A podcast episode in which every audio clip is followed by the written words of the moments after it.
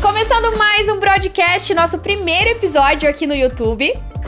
A gente trouxe um convidado muitíssimo especial para falar sobre um tema que todos deveriam saber. Todos, inclusive a gente, né, Cauê? É verdade. Hoje a gente vai falar sobre educação financeira e o nosso convidado é o Charles, que não faz só conteúdo pro Instagram, faz conteúdo pro YouTube também, faz conteúdo pro Spotify também. Enfim, o que Charles não faz, não é mesmo? Meu Deus, né? Ele tava falando um pouquinho do que, que ele faz, a gente ficou de boca aberto. Então, o Charles, a gente trouxe ele como o economista sincero, né? Que ele se denomina no Instagram e no YouTube. E conta um pouquinho quem que é o Charles, o que, que ele faz hoje em dia. Bom, eu sou economista, conforme o personagem, né? Vamos dizer assim, realmente sou. Às vezes a pessoa, ah, você coloca economista, sério, você é economista. Economista formadaço. Economista formadaço. Eu tenho duas pós-graduações, uma em logística e outra em negócios, né? Trabalhei muitos anos na área, tanto na área bancária, né? De financiamentos e, e outros segmentos, né?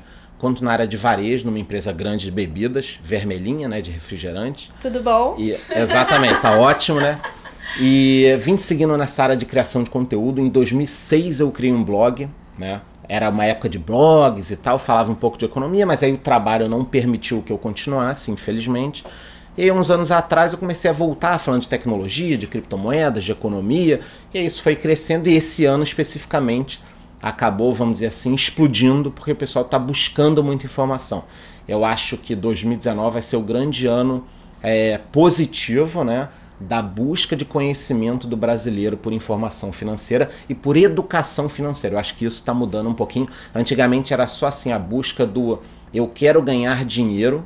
Fácil. Né? Fácil. Como é que eu ganho dinheiro fácil? A gente pode Por falar isso que a gente disso. teve até uma ascensão desses mercados de escala, De né? Esses mercados pirâmide. Sim, a gente pode até falar disso, porque eu brinco muito o seguinte: é, a primeira, o primeiro ponto para se ganhar dinheiro é não perder dinheiro. né? Então, a primeira regra, né, para ganhar dinheiro é não perder dinheiro. E o brasileiro adora uma pirâmide. Eu posso falar sobre isso.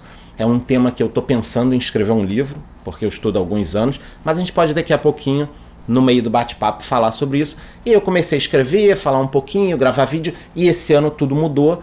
Seja aí meu podcast, que ano que vem já vai pro terceiro ano, esse ano que também explodiu um pouquinho. Quem quer achar teu podcast no Spotify pode pesquisar por. Economista sincero, Spotify, Apple, é, em todas as plataformas, Deezer, Castbox, até no Orkut eu ainda tenho. Falido Orkut. Falido Orkut. A gente sabe que existe muita informação na internet hoje e por isso é importante a gente ter uma consciência de como tudo isso começou. E essa busca por informação financeira vem pelo fato de que tá todo mundo meio desestruturado, né? Todo mundo a gente tá sendo genérico, mas enfim, faltou a gente ter uma educação financeira antes Pra agora a gente saber lidar com isso. É, O que, que você acha sobre a influência da educação dos pais? Ou por que, que a gente não, não estuda a educação financeira na escola? O que, que acontece? O que, que passa na cabeça das pessoas que a parte mais importante se perde? Então, isso é cultural, já vem de anos, de décadas. O brasileiro nunca parou para pensar nisso. Só que a gente também não pode pegar agora e culpar os pais, os avós, porque o brasileiro ele é um sobrevivente. Eu me lembro um pouquinho é, da época da inflação. Minha mãe recebia o salário e a gente ia na hora no supermercado para fazer compras. Porque no dia seguinte já estava o dobro, no outro dia o dobro, no outro dia o dobro. A Argentina e a Venezuela vivem isso, é um desespero, porque todo dia você perde poder de compra. Então o brasileiro ele aprendeu a sobreviver. Só sobreviver. Ganhar o salário, sobreviver. Você tinha um dinheirinho você investia à noite para pegar no dia seguinte. Então o brasileiro virou um sobrevivente. As coisas foram mudando e ninguém nunca parou para aprender a investir. E tem uma característica também que a gente teve durante muitos anos, o maior juros do planeta, né? Então era muito simples. Se você não tinha dinheiro, você tinha que sobreviver. E se você tinha dinheiro, você podia botar em vários tipos de aplicações que davam um bom rendimento e podia ir para a praia. Então isso tudo está mudando agora, né? A gente está no meio da mudança. No que vem vai estar diferente, no outro ano tá- vai estar diferente. Então essa educação financeira cultural ela está começando a mudar. Esse ano eu já vi que tem algumas escolas implantando educação financeira já no ensino médio, já no e é- eu acho que assim é, essa geração já vai mudar, a próxima geração já vai estar entendendo. Eu acho que com smartphone, com os canais no YouTube, com Instagram, eu acho que já fica até difícil é, um gerente de banco mal intencionado, alguém do mercado financeiro mal intencionado aplicar, por exemplo, um golpe numa pessoa que pode pegar o telefone rapidamente, é, mandar uma mensagem para mim, para vocês, para outra pessoa para tentar se informar. Então, é cultural, era dessa forma, o brasileiro não entendia, não existia, mas isso está começando a migrar. Muitas vezes você vai conversar com uma pessoa de 60, 70 anos de idade, você fala da bolsa de valores, ela fala é um cassino. Isso é um cassino. Eu não quero apostar na bolsa de valores. Pô, mas como assim apostar? Você vira sócio de uma empresa, é um negócio super bacana, mas a pessoa tem um medo porque tinham escândalos, ela não tinha acesso à informação. Pensa que coisa distante, né? O sujeito morava no Nordeste, morava aqui no Sul, e aí você investia via telefone na bolsa de valores de São Paulo, você não tinha Wall Street. Sim, você não tinha muita informação, bem o lobo de Wall Street. Quer dizer, era um negócio distante, você Aí isso acontecia, era você que levava um golpe, porque estava muito distante daquilo e agora isso já está mudando. E está mudando até o comportamento das pessoas, como você comentou. As pessoas estão buscando cada vez mais conhecimento em educação financeira. E você vai ser, às vezes, o primeiro passo para ela buscar isso, né? Através do YouTube, através dos teus conteúdos. E por isso que a gente chamou aqui para falar um pouquinho mais, né? Até esse podcast vai ser o primeiro do ano, para o pessoal realmente começar o ano com uma outra consciência, guardando dinheiro, investindo bem. Amém, né? Amém. Amém. Pé direito. Exatamente isso. Exatamente. Que, que época da tua vida que você mudou, que você se despertou para esse ramo, assim? Teus pais te criaram de forma diferente? Como que foi? E como que você começou a desenvolver a tua organização financeira? Práticas, assim, né? Olha, começo, eu sou suspeito, como eu sou economista e gosto muito de economia, eu ia com a minha mãe no banco. Antigamente tinha uns comprovantezinhos de depósito, não sei o quê, então eu pegava bloquinhos daquilo e ficava brincando em casa. Então eu sou Que suspeito. maravilha. Eu É, também porque- queria ter é. feito isso aí, ó. Então eu, eu sou meio suspeito o início disso. De investimentos, é, eu acho que ali com 20 e pouquinhos anos eu já comecei a pensar mais nisso, mas não tinha tanto acesso à informação e não era tão fácil, né? Nós estávamos conversando aqui antes de começar o podcast e a gente chegou à conclusão de que hoje está muito fácil, né? Então você com um telefone na mão, você abre conta numa corretora e começa.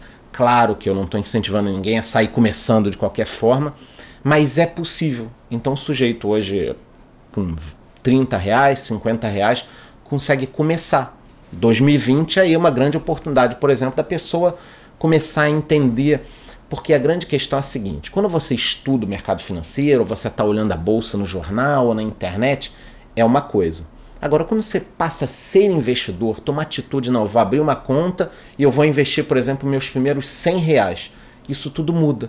Porque quando você ligar no jornal, quando você olhar no YouTube uma notícia exatamente, a bolsa de valores subiu 1%, aquilo não é mais uma coisa distante para você. Aquilo é uma coisa próxima. Opa, subiu 1%, 2%? Será que as minhas ações subiram? Será que as minhas ações caíram? Como é que está a economia? A economia vai melhorar? Vai piorar? Isso te dá um conhecimento que pode, inclusive, te ajudar na sua área de atuação. Se você trabalha numa indústria, se você é um advogado, se você é um médico, você passa a entender como a sociedade funciona, né? O famoso mercado financeiro não é um monstro de sete cabeças. Mercado financeiro somos nós, é o seu Zé da verdureira, é a dona Maria da farmácia, é todo mundo ali, o pequeno investidor. E só para o Charles, a gente tava conversando em off e ele comentou a, a porcentagem de pessoas que investem no Brasil e a porcentagem que investem lá nos Estados Unidos, lá fora, né? E é absurda a diferença. Isso tá muito atrelado a como as pessoas foram criadas, né? Ele comentou que é, no, no- Pode falar melhor. 90 sobre milhões de americanos investem, um milhão e meio de brasileiros investem na bolsa hoje. Um milhão e meio mais um, que eu vou começar daqui a pouco. Bom, pra gente falar de investimento, a gente precisa ter noção de que as pessoas não têm noção nem do financeiro delas mesmo. Como que a gente pode começar, dar o start, dar uma atenção especial pro nosso financeiro pessoal? Charles, tem alguma coisa assim? Como é que a gente dá o start mesmo nesse tipo de pensamento de educação financeira na nossa vida? Eu acho que primeiro é uma tomada de consciência do seguinte. Você às vezes está num estágio e a tua vida pode estar melhor. Essa é a primeira coisa, é uma tomada de consciência. Ah, eu quero sair do ponto A para o ponto B sem milagre. Né? O milagre, no caso, é a pirâmide que o cara vai. É o atalho que não existe, né? E a gente pode depois falar disso melhor, eu gostaria muito de falar. Então, eu acho que a pessoa tem que tomar a consciência.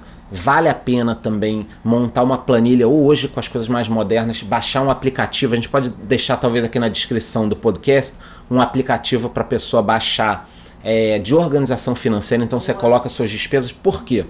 Porque às vezes tem um ralo na tua vida, né? É, é o Uber, ou é o comer fora, ou é o lazer. É... E aí você vai identificar esse ralo e conforme nós já falamos aqui, se com 50 reais você já pode começar a investir, né? Com 50 reais por mês você começa a aportar mais ainda. E isso, da mesma forma que uma dívida vai ficando pior todo mês, quando você vira um investidor e aporta 50 reais por mês, 30 reais por mês, 100 reais por mês, isso vira uma bola de neve positiva. Né? E aí a pessoa começa a tomar gosto. Então, eu acho que a primeira coisa é organizar a sua vida financeira, né? Parar, organizar, entender e caso você tenha disponibilidade, sobra alguma coisa, você investe. Eu prefiro pensar que você deve tirar do teu salário primeiro um valor investir e depois gastar o resto. Mas se a pessoa está numa situação muito complicada, eu acho que vale a pena um período de quarentena de organização da vida para a pessoa se organizar, poder estar tá tranquila e aí sim começar o investimento. Quanto antes, melhor. Quanto antes, melhor. Isso não tenha dúvida. É, se tu não identificar onde está o ralo, não colocar no papel exatamente os teus gastos, tu nunca vai conseguir identificar e criar estratégias para sair daquela situação, né? Então, assim, é, teria alguma porcentagem de gasto ideal? É, como que tu controla, assim, é, hoje a tua vida? Ou é, isso aí é personalizado para cada... Cara, isso é totalmente personalizada. Às vezes a pessoa fala assim: não, 30% tem que ser para isso, 40%, 50%. Eu acho que isso é personalizado agora. Vale muito a pena você tirar um pedaço antes de você gastar. Isso eu acho que é para qualquer caso, tá? A não ser aquela pessoa que tá o que a gente chama do hiper endividado, super endividado. Esse o que, que é esse hiper endividado? Ah, uma pessoa, por exemplo, que existem casos que ganha 5 mil por mês e deve 150 mil. Esse é um super endividado. Esse é, tem que parar, senta aqui, meu filho, vamos organizar a tua vida. Porque o, o, grande problema é o seguinte: a pessoa com uma dívida grande, ou às vezes até uma dívida média, ela pode estar bem com os filhos, com o marido, no trabalho, mas tem sempre uma nuvem na cabeça dela, né? Nunca está tudo bem. E aí isso vai afetar em outras áreas da vida. Inclusive, às vezes a pessoa é demitida e aí piora o problema. Porque ela está num, num. Aí a melhor coisa é você parar entender se não tem como você renegociar aquilo, olhar, os juros no Brasil caiu, é o momento de você se readequar o seu financeiro. É, esse autocontrole de você saber e, e, controlar realmente assim tudo que você tem, o que você precisa, o que você deveria guardar e tal, eu acho que é uma ferramenta que a gente deveria usar e que a gente usa pouco, assim. Eu falo por mim, porque eu não tenho um controle exatamente do que, do que acontece na minha vida financeira. Cauê já não, Cauê já tem tudo bonitinho, É, né? eu defini alguns passos para eu conquistar uma independência financeira, assim, né? Então, assim, eu primeiro fiz um fluxo de caixa, coloquei tudo no papel ali, defini a organização de dívidas se tivesse, né? e criei estratégias de metas, então quanto que eu quero guardar para aquilo, quanto que eu preciso de criar para minha reserva de emergência, quanto que eu quero é, investir. E dentro disso tem que guardar dinheiro, né? Aí eu tô guardando dinheiro e o próximo passo, que vai ser em 2020, é eu fazer o meu primeiro investimento na bolsa de valores. Bacana, Totalmente bacana. influenciado por ti, com certeza. E eu vou contar com os teus conteúdos para me ajudar para fazer isso, né? Uhum. E uh, um parêntese nessa questão do investimento, uma coisa que eu vejo muito acontecer, é, eu que já tive uma perda de peso grande, né? Essa questão da compulsão alimentar, às vezes, e do gasto, ela é muito parecida, né? Porque quando você começa a perder peso, por que eu tô falando isso? Quando você começa a perder peso, você começa a se alimentar melhor, né? Por exemplo, pô, legal, tô perdendo peso, aí você vai na academia, aí toda a sua vida ela passa a mudar. Por quê? Porque você começa a ver resultado numa área, você vai vendo em outras, né? Então o que, que vai acontecer com vocês, provavelmente, quando vocês começarem a investir 100 reais, 200 reais, mil reais, dois mil reais, como você está investindo e está vendo aquilo crescer, né? Está começando a render frutos, você ganha dividendos das empresas, o valor começa a aumentar. Na hora que você vai gastar, você pensa duas vezes em gastar. Você fala, opa, não sei se eu vou gastar, se eu vou colocar lá. Agora, quando você não investe nada, você olha teu celular fala, putz, por mais mil e pouco eu troco pelo outro. Você não tem nada guardado, mas você troca. É, é só juntar mil, aí tem dois mil na poupança, aí você tira e gasta, porque aquilo ali nunca aumenta. Então, o ato da pessoa começar a investir, ele muda toda a vida dela pro lado positivo. Sair da inércia, né? Exatamente. E criar uma autodisciplina também, porque aí depois que tu vê onde que tá o ralo dos seus gastos, você tem que fechar esse ralo. E aí vai a autodisciplina de E, e sobre essa questão da, da, disciplina e do controle que a gente falou da pessoa ter um aplicativo, é, duas, duas histórias são muito interessantes. A primeira de pessoas que eu conheço, né? Que ganhavam mil reais e falavam assim, pô, quando eu ganhar dois mil vai ser bom demais e tal. Aí quando a pessoa ganha dois mil, ela troca de carro, ela muda alguma coisa no apartamento, aí passa a ganhar três mil. Então assim, ela ganhava mil, ela tinha um problema desse tamanho, agora ela ganha 5 mil, ela tem um problema desse tamanho. Ela vai aumentando o padrão, e aí é muito bacana a gente recomendar o livro aqui, Pai Rico, Pai Pobre, porque ele trata sobre isso, de você ter esses cuidados. Então, fato número um é isso, de você cuidar e tal, de você ter e sempre essa... viver um, um degrau abaixo também, né? Sempre, cara. É, é, eu acho assim, você melhorou o padrão, você tem que ir tomando esse cuidado de você não ir aumentando. E o dois, que é curioso, pesquisas indicam que mais de 30% das pessoas, 30%, tá? Que ganham loteria perdem tudo. O que mostra que não é a questão de você ter o dinheiro ou não, é a questão da mentalidade. E aí, dentro dessa pesquisa, a maioria eram milionários. E a gente pensa, ah, tá, mas o cara ganhou milhões, 10 milhões, 20 milhões, aquilo ali acabou.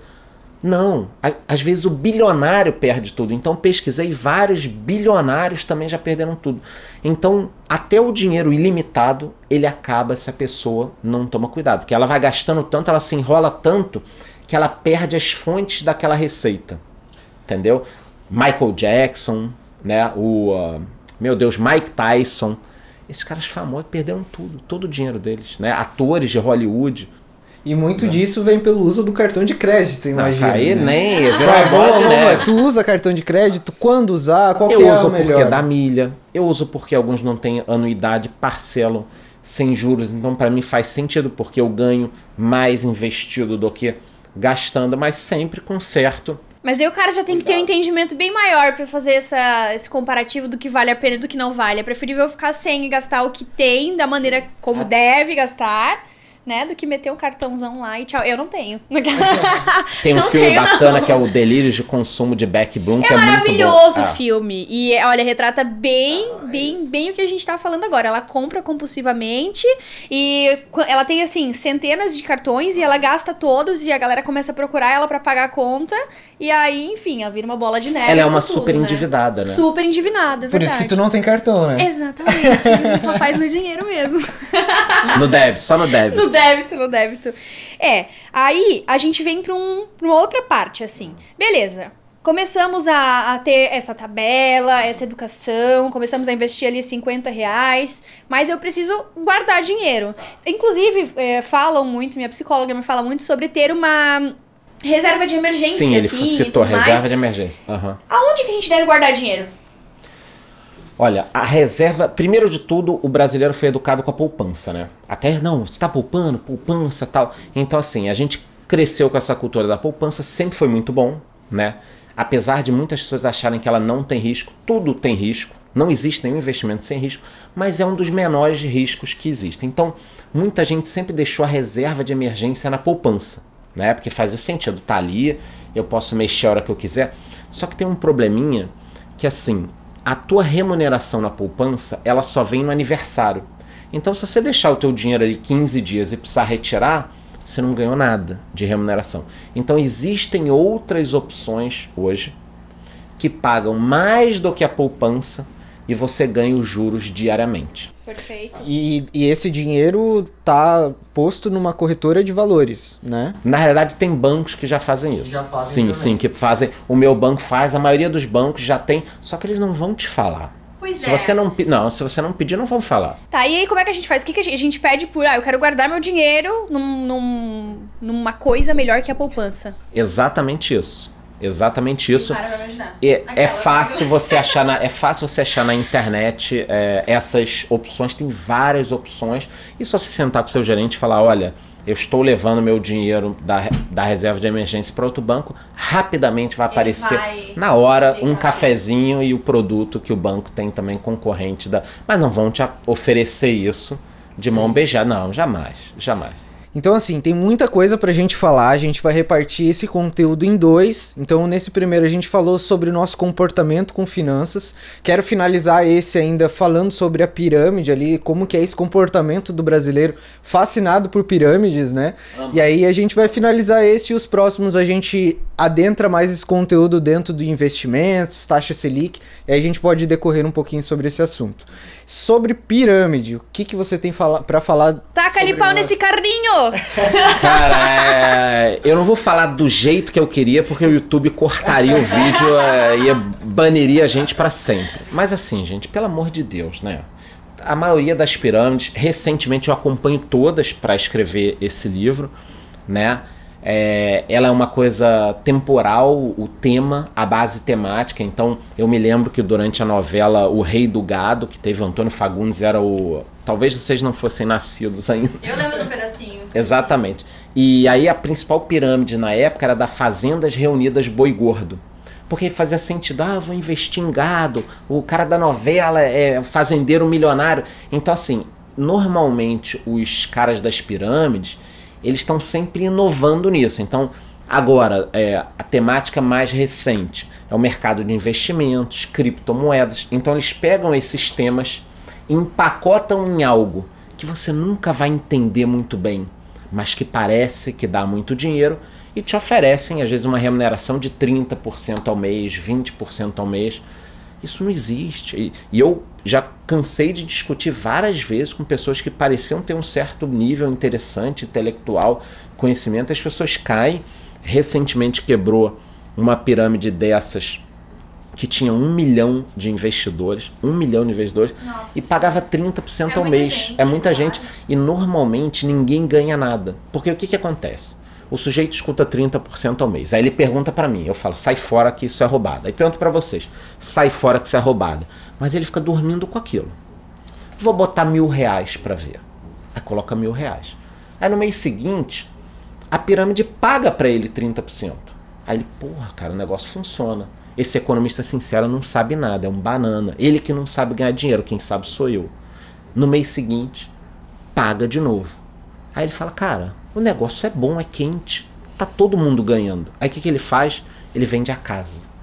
Aí põe 300 mil. Aí na hora de sacar, ah, deu problema na TED, não sei o que tal. E o cara perde a casa.